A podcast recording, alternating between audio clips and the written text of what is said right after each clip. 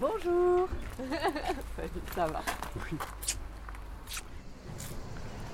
On est dans quel quartier là? Sainte-Marthe, ouais, en Provence, avec la Tarasque. Sainte-Marthe, vas-y. À, à terrasser la Tarasque, à Tarascon.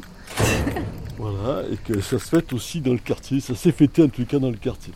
Une Tarasque, c'est une sorte de, de bébête euh, mi-démon, mi, euh, mi-chat, avec Oui, plusieurs pattes. Tête euh. de chat, euh, six pattes, euh, queue de dragon et euh, carapace de tortue sur tout ça. Ça a une drôle de tête.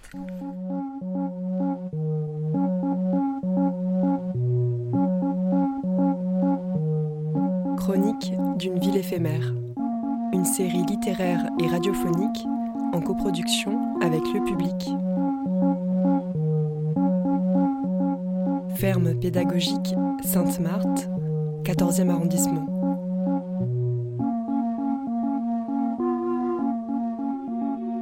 Là, nous sommes en face de, la ferme pédagogique qui auparavant arrivait jusqu'à ras de ce mur. Et le soir, j'aimais bien moi, venir donner, euh, caresser des ânes. Tous les soirs, à la même heure, les ânes se pointaient, ils étaient là. Ça devait Voilà. être super parce que là maintenant il y a euh, une route. Qui, maintenant, il y a une euh, route, Qui a voilà. été euh, percée au milieu de. Et qui dit route dit beaucoup de construction, donc une bétonisation. Euh, hein, t'as- Oui, déjà bien allé visiter un peu le quartier Oui, rapidement oui. l'autre jour. Et on voit d'ici même, on voit les grues. Et c'est on pas voit qu'il y a fini. des choses Et qui, c'est euh, pas fini puisqu'ils annoncent à peu près, euh, en, termes- en termes d'augmentation de la population, quelque chose de 20 000 habitants supplémentaires quoi, autour de chez nous. là. Donc c'est quand même assez considérable. C'est une ville, changer, hein, Vous habitez ici depuis combien de temps euh, 1994. À la fois une bonne chose, ça s'est beaucoup transformé. Il y a eu des bidonvilles, bien entendu. hein. Et puis après des, bon, mais des, des barres d'immeubles, parce que c'était dans l'air du temps. C'était un, un vrai progrès social d'ailleurs, mine de rien. Aujourd'hui, on est surpris. Est-ce que tu pourrais te présenter au micro? Bernard, habitant du, du quartier. Riverain de la ferme. Alors Marie, elle m'a dit portail en fer forgé.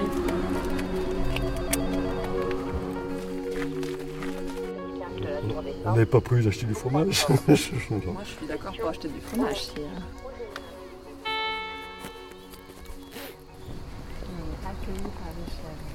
Bien.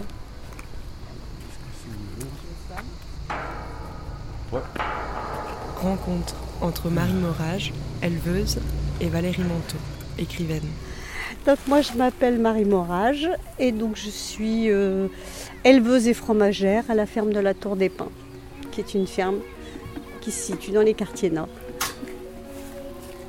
C'est un domaine qui existe depuis très très longtemps, sachant que ici auparavant, on parlait tout à l'heure de Carrefour, là où il y avait Carrefour, il y avait des, il y avait des terres agricoles, il y avait des prairies, il y avait euh, des choses comme ça. Donc euh, quand il y a eu euh, bah, toutes ces cités qui sont arrivées dans les années 60-70, euh, on a pris sur, sur ces terres agricoles. Donc ici en fait, cette ferme elle, appartenait à, à la famille de Montgolfier. Et donc il y a une bastide qu'on voit là-bas derrière. Qui est, euh, qui, est, qui est un peu euh, en restauration. Et donc, euh, donc il y a sur, cette- sur ce domaine, il y a des arbres extraordinaires. enfin voilà, il y a, il y a- il y a une biodiversité incroyable. Et donc il y a cette partie ferme qui est ici, qui est ici, que moi, je, je- dont je m'occupe. Voilà. Sans sucre pour moi. Sans sucre aussi.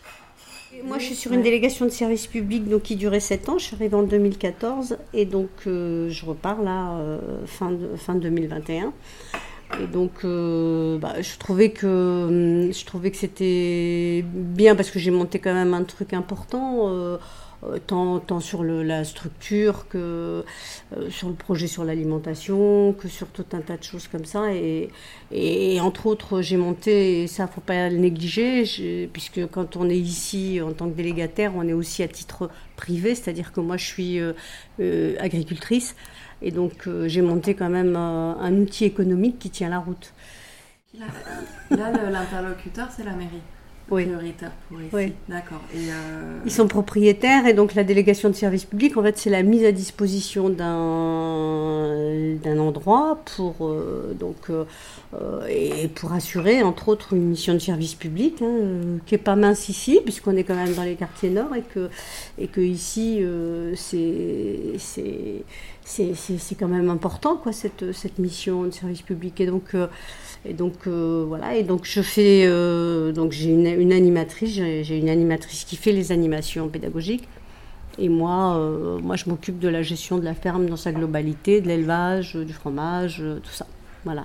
Ce qui n'est pas une mince affaire. hein, il faut quand même avoir un peu, un peu un certain caractère, je dirais, pour, pour en rester là. gérer Et euh, oui, c'est quand même un peu lourd, quoi, parce que c'est un grand domaine, quoi. Voilà. Et l'élevage, c'est très prenant en plus. Ben, l'élevage, c'est extrêmement prenant. C'est euh, l'élevage, c'est quand même euh, tous les jours. euh, donc euh, tous les jours, c'est se lever à 4h30 du matin. Voilà. C'est un peu. Venir, et c'est tous les euh, jours, voilà. C'est, Il n'y a pas de télétravail, quoi. Le- Non, non, j'ai pas, j'ai pas eu ce côté télétravail pendant le Covid. Je pense pas que les chefs auraient, auraient apprécié. Et mais après, c'est un métier que j'ai choisi, donc je regrette pas. Mais euh, voilà, je, je pense que j'ai fait mon temps. avec euh, avec euh, plaisir et passion. hein. J'ai, j'ai aimé ce que je faisais, j'ai aimé partager, j'ai aimé transmettre, mais, euh, mais les, voilà, c'est bon, j'arrête. C'est-à-dire que là, il n'y aura personne après. Je n'en sais rien. Donc c'est un réel problème parce que c'est pour ça que là j'ai commencé à, à contacter la mairie de Marseille pour l'instant les services et puis après je vais contacter les, les élus. Mais bon, c'est que en fait ici quand je vais partir, hein, il n'y a plus d'animaux pour les animations pédagogiques, mais il n'y a plus personne. Et euh, Dieu sait si euh, déjà il y a beaucoup d'intrusions. euh, ça risque ouais d'être ah bah oui c'est c'est infernal hein. donc euh, du coup ils avaient étudié l'option du gardiennage par une boîte de gardiennage et l'option du gardiennage c'est 20 à 30 000 euros par mois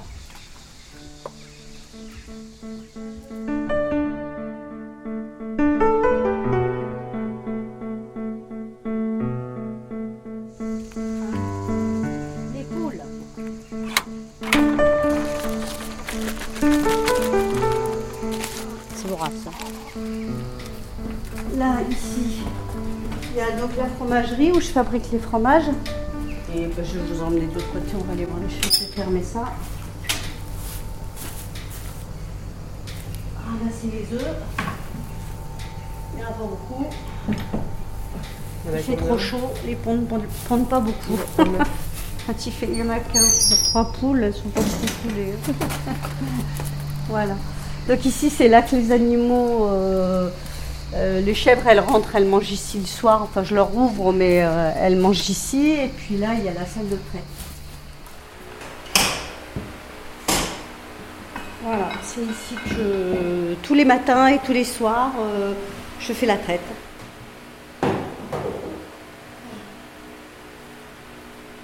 J'ai des brebis et des chèvres. Il y en a combien en tout? Il y a 48 chèvres, 12 chevrettes, 2 boucs et 14 brebis. Précis, hein C'est un nombre de faire. Allez-y. Avant d'arriver ici, vous étiez où? J'étais à Briançon, mais moi je, Briançon. moi j'ai toujours été agricultrice. Ah ah. C'est le métier que j'ai choisi. Fille de? Et éleveuse. Comment Fille d'agriculteur, Oh non, non, du tout, du tout, du tout. Et alors, comment est venue la vocation? Je sais pas. je sais pas. Je. Je pense que j'aurais pu continuer mes études. euh, J'avais commencé des études de lettres. Mais bon, euh, c'était. C'était. Comment dire? J'y avais pas de projet en fait. Et donc euh, j'ai dû avoir un déclic à un moment. euh, euh, voilà, un tunnel, la retraite et pas grand chose entre les deux. J'avais besoin de projets. Moi, j'ai besoin de projets. Besoin de monter des projets, besoin de monter des choses. C'est un truc que j'aime bien faire. Et du coup, vous avez fait toute votre carrière avec des. Parce que là, c'est 7 ans. Avec des pas animaux. tant que ça. euh, ouais, bah, avant, j'étais à Briançon, donc j'avais une ferme. Et puis, euh, Et puis à un moment, mes enfants ne voulaient pas reprendre la ferme. C'était la question qui se posait. Bon, de toute façon, arrivé à la retraite, il aurait fallu que je vende. Donc voilà pour faire quoi. Donc j'avais un peu fait le tour de la question là-haut et, j'ai vendu et en même temps, en même temps j'ai postulé pour ici. Voilà. Et parce que Marseille particulièrement. Euh, bah parce que le projet m'intéressait quand je. Avant, euh, avant, de venir visiter, je m'imaginais pas l'endroit comme ça. Je m'imaginais un truc un peu rabougri, un peu. Un peu. Voilà. Et en fait, quand j'avais visité, j'avais trouvé ça extraordinaire. J'avais visité au printemps, c'était très vert. Celle-là, elle se barre tout le temps. Allez, file Allez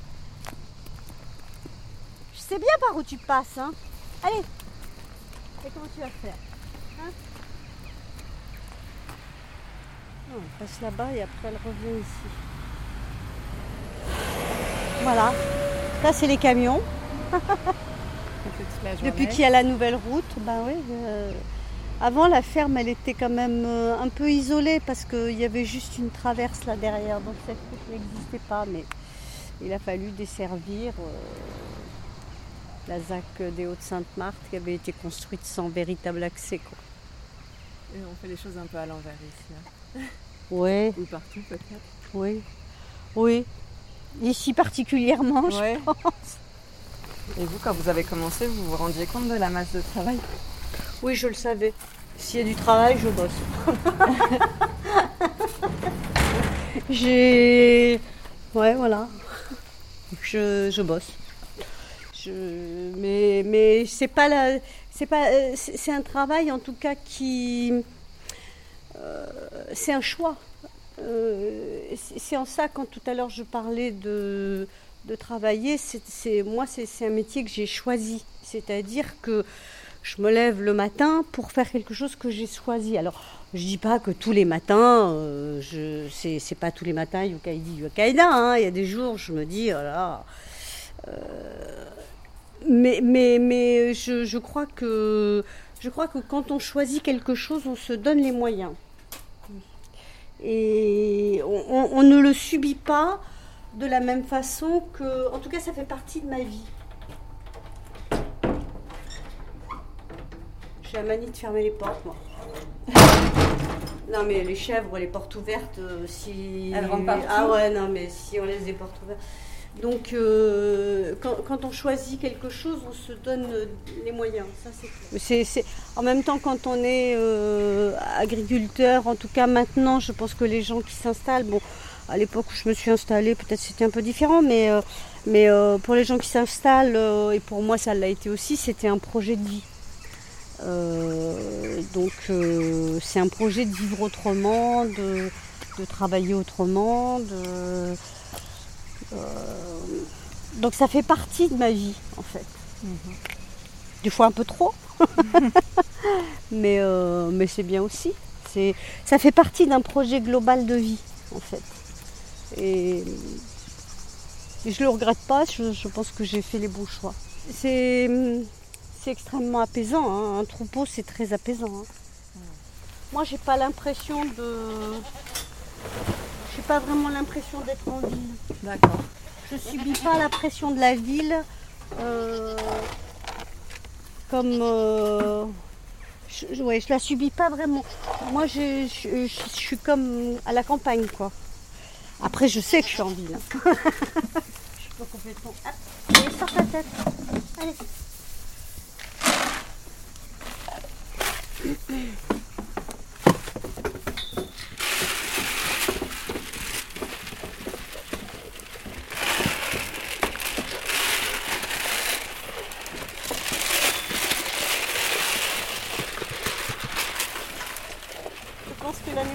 À, cette époque-ci, euh, je ferais de la voile, par exemple. Par exemple.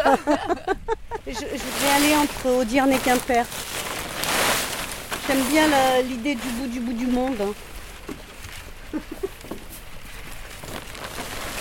Bah, j'ai quand même euh, toujours euh, vécu euh, un peu isolée, alors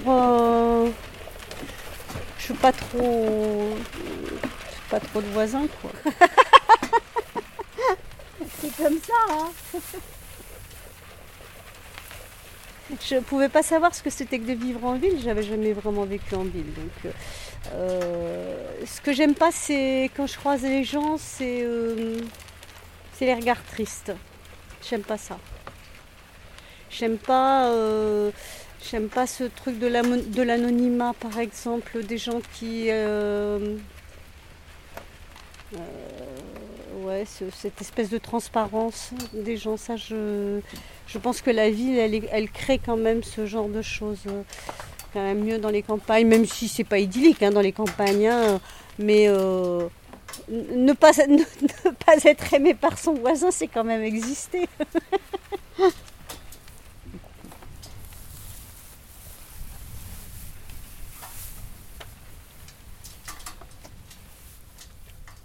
Quelque chose que je me dis quand je suis chez moi des fois le soir et que je vois les lumières qui s'allument, je compte un peu, je m'imagine combien il y a euh, de gens dans ces tours et j'en arrive à la conclusion que sur une tour, il n'y a pas loin de 1000 personnes.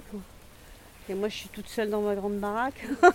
Alors, euh, euh, c'est pas, c'est pas un privilège, c'est lié à mon travail, etc. Mais euh, par contre, ça, c'est pas, c'est pas normal. Ça, c'est pas normal, cette espèce de concentration comme ça de gens qui sont les uns à côté des autres. Alors il ne faut pas que tout le monde ait sa maison individuelle, machin, mais c'est cette espèce de concentration de gens qui sont contraints de vivre les uns avec les autres et les uns sur les autres.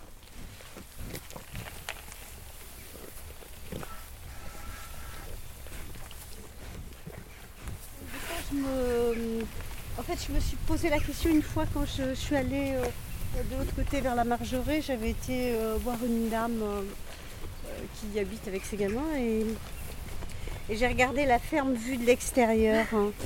Et en fait, je me suis rendu compte qu'on voyait tout. et, moi qui ai cette impression d'être dans une bulle. Ouais, dans ma bulle, en fait, c'est une bulle euh, derrière un miroir. derrière la fenêtre, quoi. je vais mettre ça dans la poubelle.